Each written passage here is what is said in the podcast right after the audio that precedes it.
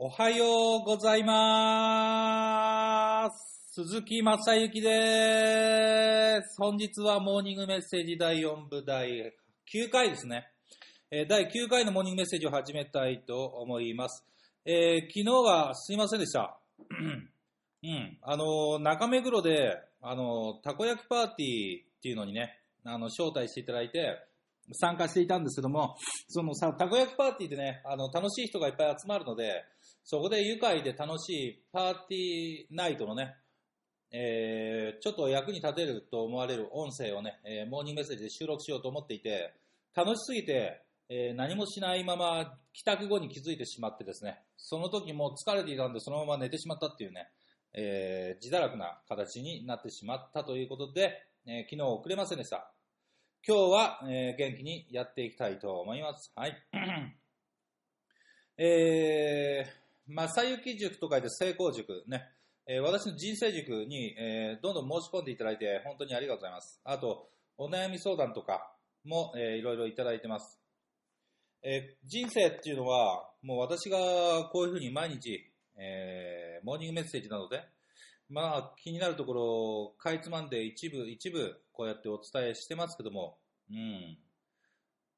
多分この音声だけ聞いて人生変えるっていう人はなかなかいないんですよね。うん。っていうのはやっぱりあなたが受動的な存在だからですよね。うん。だから世の中にはあの、週刊少年ジャンプとか売ってるし、そういうの読んでる人はたくさんいます。読んでる人はたくさんいるけど、受動的に読んでるだけで、それを読んで能動的に行動しよう、自分に生かそうっていう人はいないから、例えばドラゴンボールだの、えーワンピースだの、まあ何でもいいんですけど、そういうものの主人公や仲間の行動や、えーその考え方っていうのを見ていく中で、自分の人生に生かそうって考えて行動に起こせる人間は人生が変わります。ただ、多くの人は漫画だから自分にできるわけがないよね。現実的には無理だよねっていう色眼鏡で、どうせ無理っていう思考で読んで、特別な世界だからこそ楽しいんだって錯覚してるから。錯覚してるから、多くの人、一般大衆の人生は変わらないと。まあ、漫画だろうが、ドラマだろうが、映画だろうが、小説だろうが、うん、なんでもいいんですけど、それがいいなってあなたが思って共感して涙してやる気が出て、そういう作品っていうのは、あなたの潜在意識ではあなたもそうなれたらいいな、なったらいいなって思うところがあるからこそ夢見たり、いい気持ちになったり共感したりするわけです。それをいつまでもあの受動的に受け取る側だけでいても、まあ、人生変わらないわけで。話を元に戻しますけども、このモーニングメッセージもただ聞いて楽しいな、役に立つなっていうふうに聞いてるだけだったら、まあ人生は何も変わりません。うん。能動的に自分から、じゃあこうしてみよう。いつかは、じゃなくて、今日からだよね。うん。今日からそうしてみればいい。だってそうなりたいんだから。いつかはとか徐々にとか慣れていきますっていう人がいるんですけど、慣れないとできないことと気持ちさえ開き直れば、うん、怖いとか人を傷つけちゃいけないとか、あの空気を読むとか、そういうね、ことを考えなければいきなり変えられることっていうのも世の中にはあります。そこら辺の見極めですよね。うん。どれが慣れていかなければ本当にできないことなのか、どれは今からできるのか、こういったところもしっかり、えー考えていくといいでしょう。はい。えー私の塾、成功塾に入った方は、そういったところを、えーしっかり本質から理解していただきます。はい。よろしくお願いします。まあ、あの、興味があったり、質問がある方は、えーお問い合わせください。今日の、えーモーニングメッセージ入ります。リスナーからのメッセージですね。おはようございます。7期スクール生のりょうたです。久々のモーメセ復活最高ですね。いつも楽しく聞かせていただいてます。これからも人生のこと、仕事のこと、いろいろ鈴木さんのメッセージを聞けることを嬉しく思います。曲のリクエストですが、僕が昔からずっと心に残っている曲をリクエストします。グレイで、ピュアソウルです。よろしくお願いします。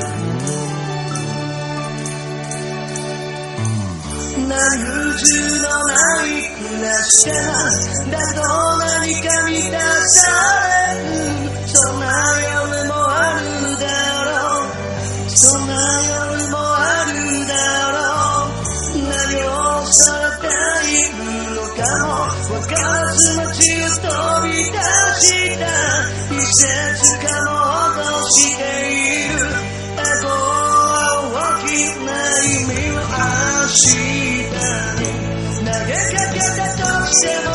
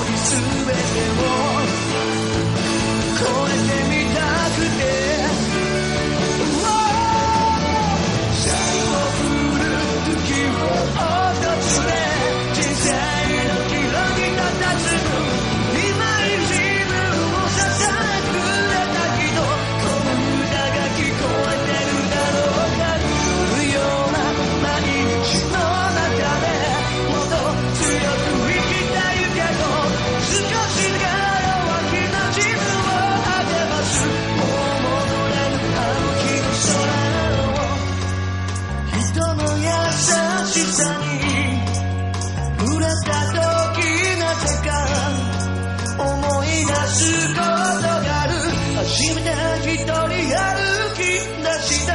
幼い僕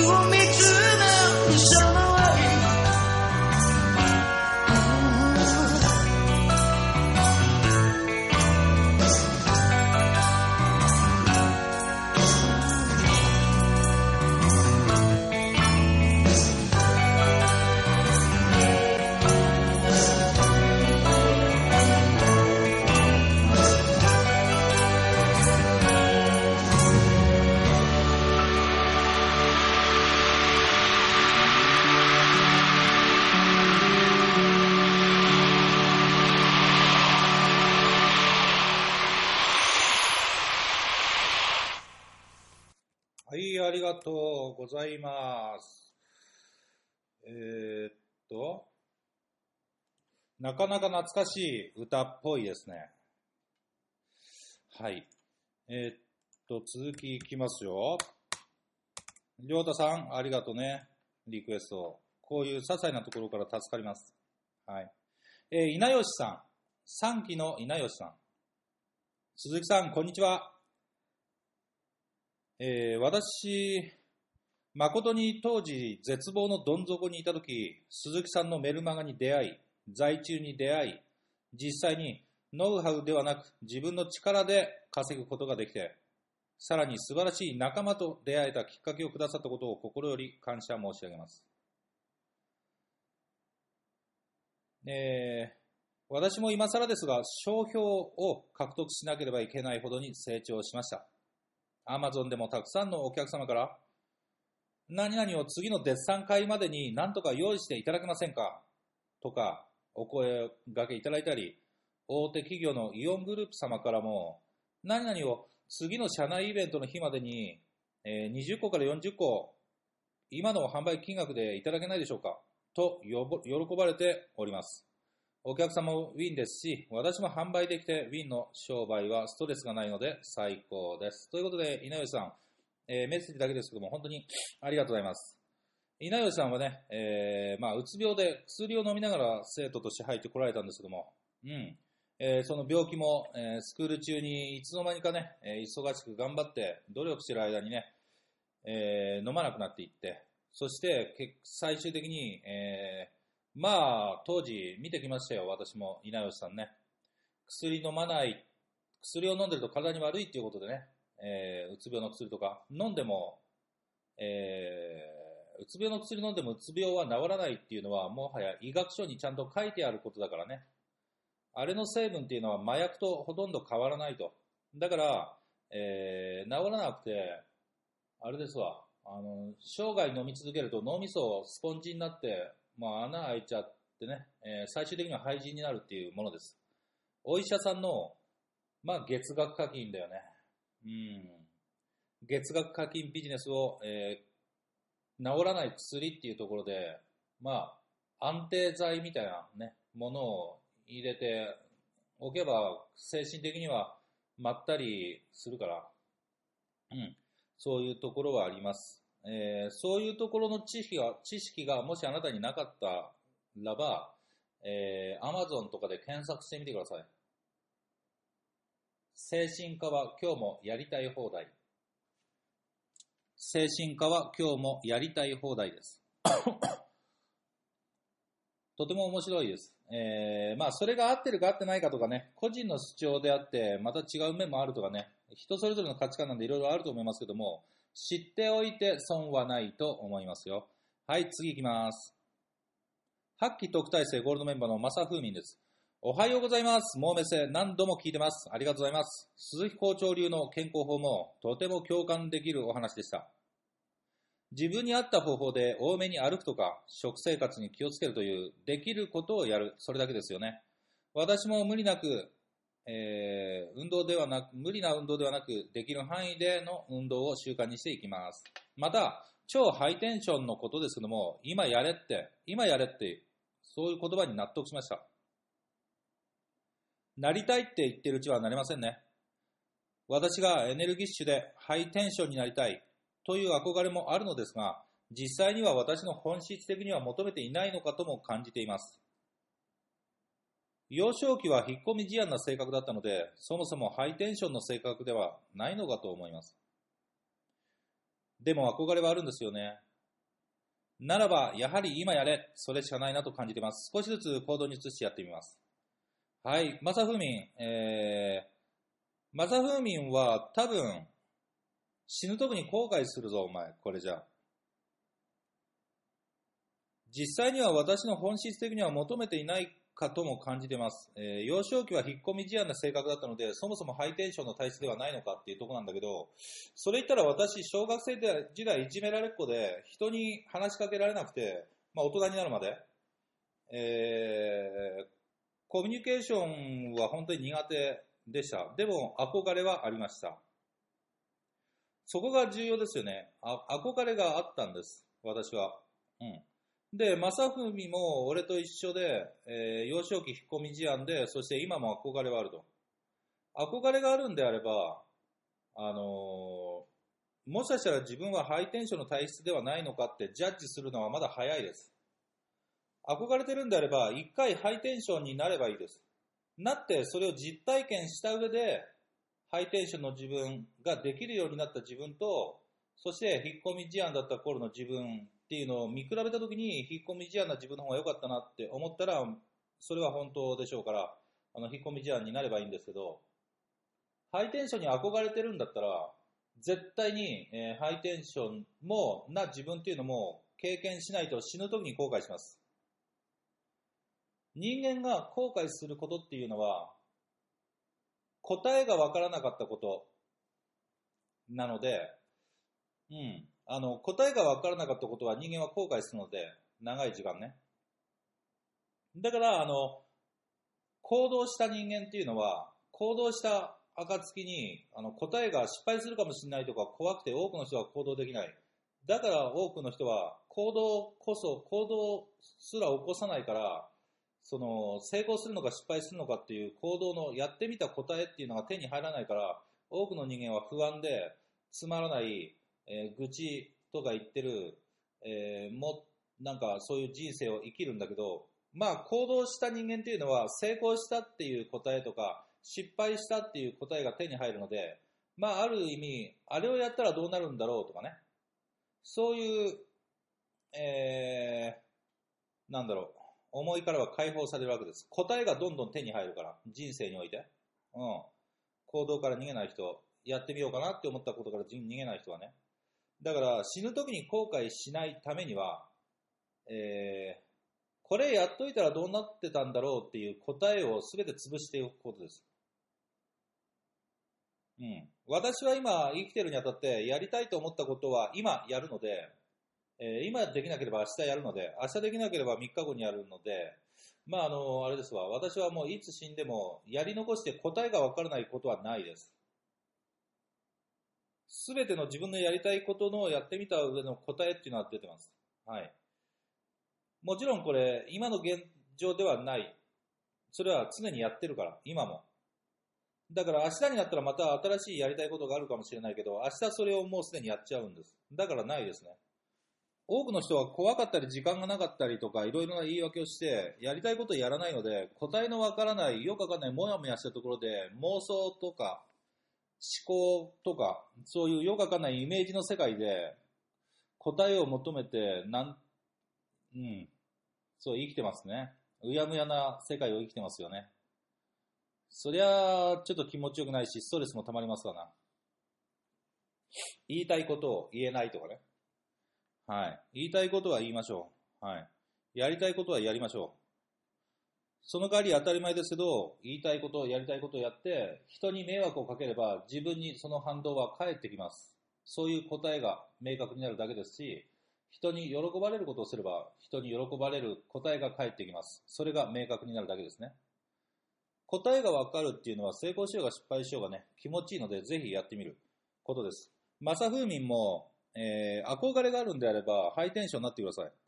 少しずつ行動に移してやってみますじゃなくて、えーもう明日からでいいですよ。明日っつうか今日からでいいよ、今日から。いきなり、100歩ウェイみたいな感じで、えー布団から起きたら、超飛び跳ねて、大声で叫んで、で、周りの人にこいつ気違いなんじゃね?頭おかしいんじゃね?狂ったんじゃね?って思われたって別にいいんですよ。周りの人にどう思われるかを気にして死ぬ時にマサフーミンを後悔するより、周りの人にはおかしいんじゃないって思われても、マサフーミンは実際のところはおかしくないっていうことは自分が一番よく知っているので、えー、おかしくないわけですよ。うん。本当に狂っちゃったわけじゃないんですね。ハイテンションな自分を体験してみたいだけなんで。だからまあ、周りの人に迷惑かけないように、いきなりハイテンションで、チョリースみたいな感じで、えー話しかければいいし、おい、最近何してんの？ちょ、最高じゃんお前、なかなか素敵じゃんとか、言っとけばいいんですよ。うん。よくわかんないけどね。そこら辺は。マサフミの、マサフミンのハイテンションっていうのがどんなものを指してるのかわかんないけど、ハイテンションになりたいんだったら時間かけてるハイテンションなんてないですわ。今すぐなればいいっていう話。うん。それにはハイテンションになるためにも自分を、うーん、そうだな。自分を偽ってでもハイテンションになってみたら。俺は、あのー後悔したくないから、離婚した時に、全てを失った時に、これ以上失うものは何もない。このまま、人見知りなまま、今すでに、俺が一緒にいたい人は、周りにいない。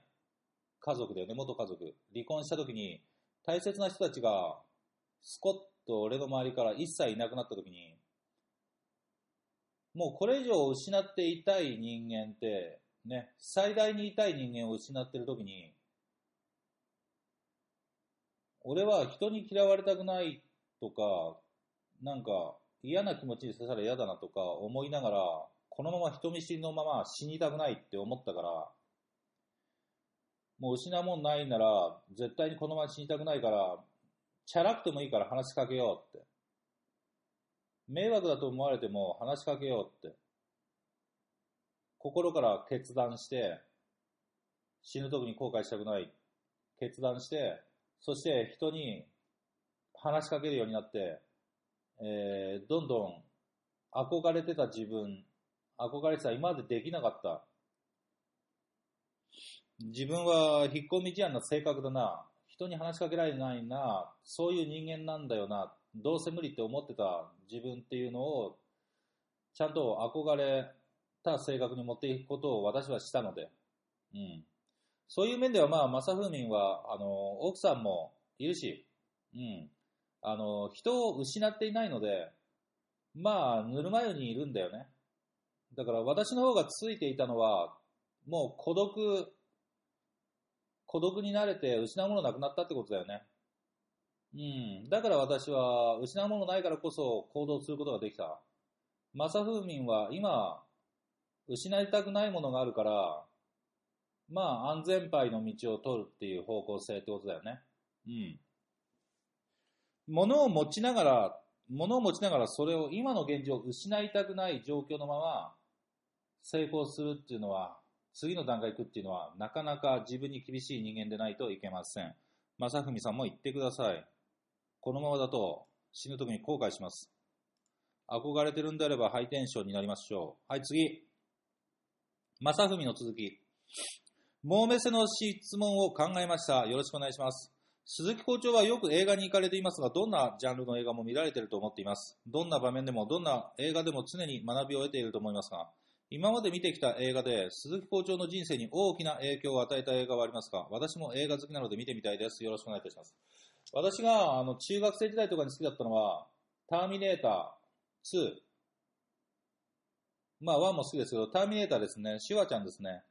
私あの虚弱な感じで毎年入院してて、あばら骨浮き出てたんで10代とか、アンガールズみたいな、アンガールズさんみたいなね、体型ですごい、え弱々しかったんですよ。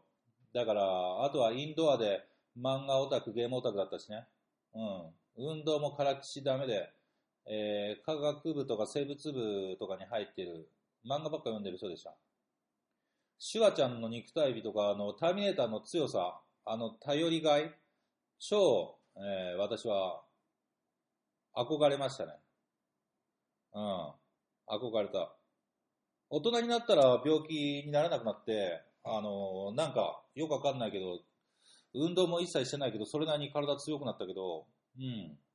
ターミネーターはここありました。えーターミネーター2。で、強い人間。ターミネーターって人に気を使わないじゃないですか。自分の作戦とか、自分のやるべきことを、まあ、サイボーグですから、ロボットですから、自分のやるべきことを確実に、冷静に、当たり前のことを当たり前に行動するじゃないですか。だからこそ結果が出る。うん。だからそこら辺の、えー私のマインドってターミネーターから、えー学んでるのかもしれないですね。うん。恋愛映画だったら結構あの淡くて切なくて好きなのがメリーに首ったけ。メリーに首ったけ最高です。うん。あとは、えージム・キャリーのトゥルーマン・ショーとかも好きです。トゥルーマン・ショー。うん。えーターミネーター2、メリーに首ったけ、トゥルーマン・ショー。まあ全部古いけど、とりあえず私が若い頃ハマった、えー作品ってそんな感じですね。他にも映画大好きなんでいろいろ見てるんですけど、うん。記憶に残ってるのはその3つ。はい。あとはあれも好きだったな。フェイスオフ。フェイスオフです。あの、犯罪者と主人公の顔がこう入れ替わっちゃっていろいろ苦労するやつ。フェイスオフ。これもあの、見てみてください。超面白いですよ。えー本日のモーニングメッセージの、えーリクエストはこれで終わりです。私これからちょっと外出するので、ここで普通に終わっちゃおうと思います。えーそれでは本日も、いってらっしゃいませ。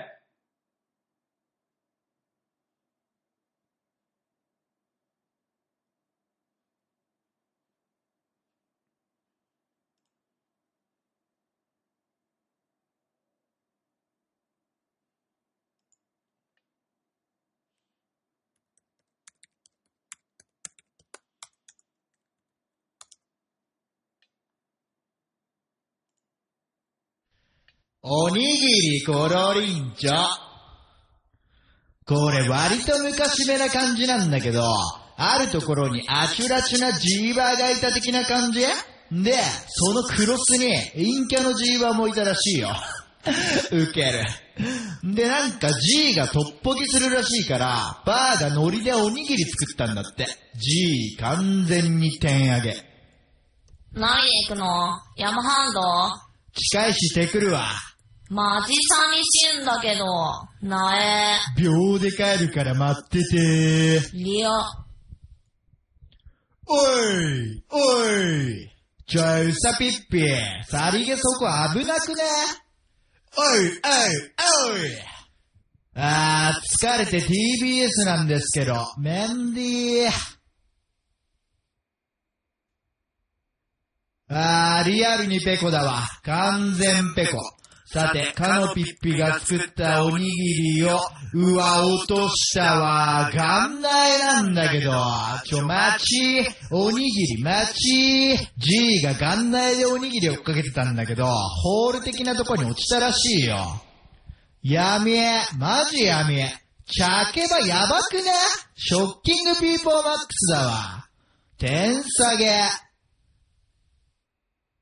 ん？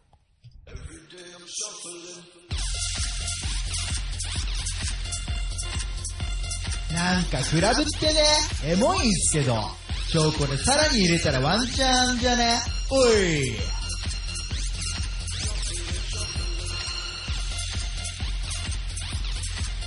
ぶち上げなんすけど、ちょ、俺にもかまちょ。おい。おい。おてー。おい。おてー。おい。おてー。長くねウケる。ん？ここクラブじゃなくねうわ、その服カラなんだけど、マルキューがいい？いやいやいや、俺はガチめのシマラーなんでね。しまらマジ？こうでえぐいっすけど、取り巻き。したらパパネズミが出てきたって次第。うわ、マジ？茶けばこうでえげついんすけど、にゃんついてないのもピー高いわ。陶器そばわきまえてる。神対応あざす。何この C 名、パないんすけど。ちょっと今、イベサーでダンスの練習してんすけど、見てもらっていいっすか？かしこー。おい Every day I'm shuffling.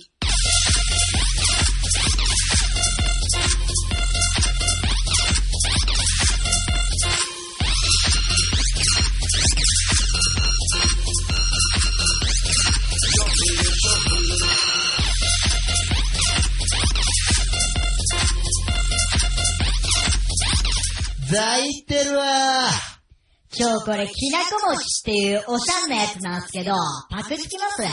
あざましい。うわ、うまヤバタンなんすけど。G はこのままオールしよっかなって思ったんだけど、バーがおこかもしんないから即去りしたらしい。ちょ、なにこれ？やばくない？ぶち上がりなんだけど。きなこ餅っていうヤーシブで流行ってるやつらしいよ。りょ、おいちょ、これ KBN じゃねウケ ?KBN はやばいわ。ウケる。なんかクロスの G バーちょづいてね？覗きに安定だわ。おいてか G 遅くね？チョボパンなんだけど。あれ？何その KBN。まあ、要はおにぎりを落っことしてガンナエかと思ったら、結果クラブってバイブス上がったらしいよ。ま？ま？うわ、モノホンの KBN だわ。取り巻き。茶けばなんだけどさ、これうちらもおにぎり作って元内したらバイブス上げれんじゃね？たかし。G とバーはこの後オールでおにぎり作ったらしいよ。やっぱ陰キャだわ。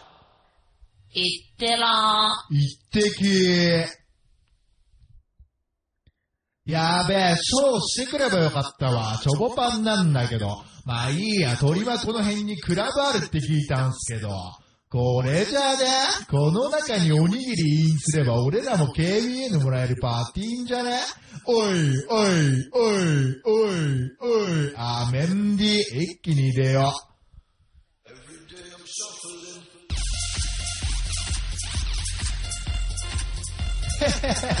やっぱクラブってんな。これはガチめのバイブスぶち上げでノリコするしかないっしょ。おいオーケーおいお？あれ？この前のと違ってグロメンじゃね？下げだわ。取り巻き。ちょっと俺らのイベサーケツカッチなんすけど、まあ、せっかくノリコしてきたんで見てって。てか早く KBN 欲しいんすけど。うわ、ぶち上げ.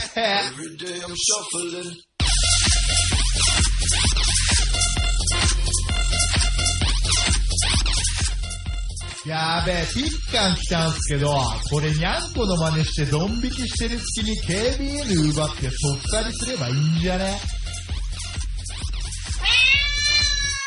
猫だオッケー！そっかりするわ。猫だやべえ、目の前真っ暗でヤバタンピーナッツなんすけど。ウェイス、ウェイス、ウェイス、ウェイス、オーケーちょ、出口聞いていいっすか？ちょ、うちらのイベサー騙すとかマジないんだけど。ちょ、みんな、こいつチョコパンしようぜ。ハゲドハゲドハゲドハゲドハゲド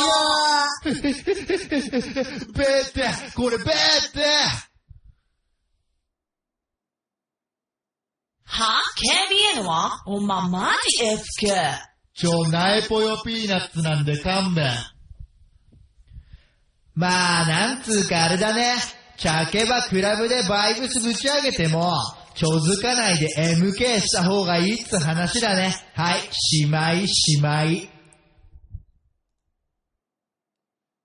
はい、えー日本語、昔話をギャル語にした結果っていう、えー動画をお聞かせいたしましたけども、えー、いかがでしたでしょうか？ちなみにモーニングメッセージはもう終わっていますからね。えー、期待しないでくださいね。えー、っと、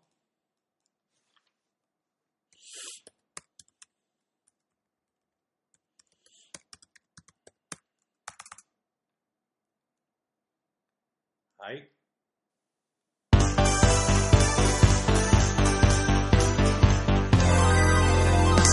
バガルが見ていた服の手バイブス上げた子 ITS 即去りするのかルーするか。終わるでしょう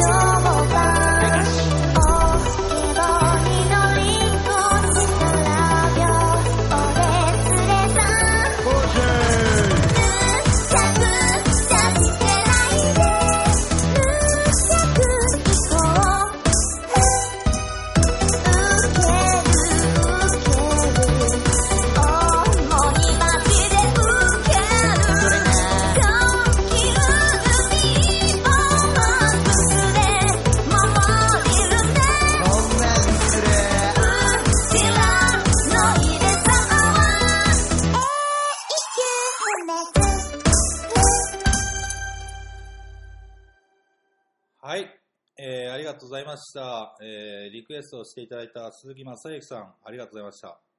えー、日本昔話のエンディングをギャル語で歌ったらバイブスが上がったシリーズですね。まあ、知る人は知るものですけども、やっぱりたまには、えー、これ見たくなりますね。はい。えー、元気に本日も行ってまいりましょう。ではね、今日はここまで。ありがとうございましたいってらっしゃいませ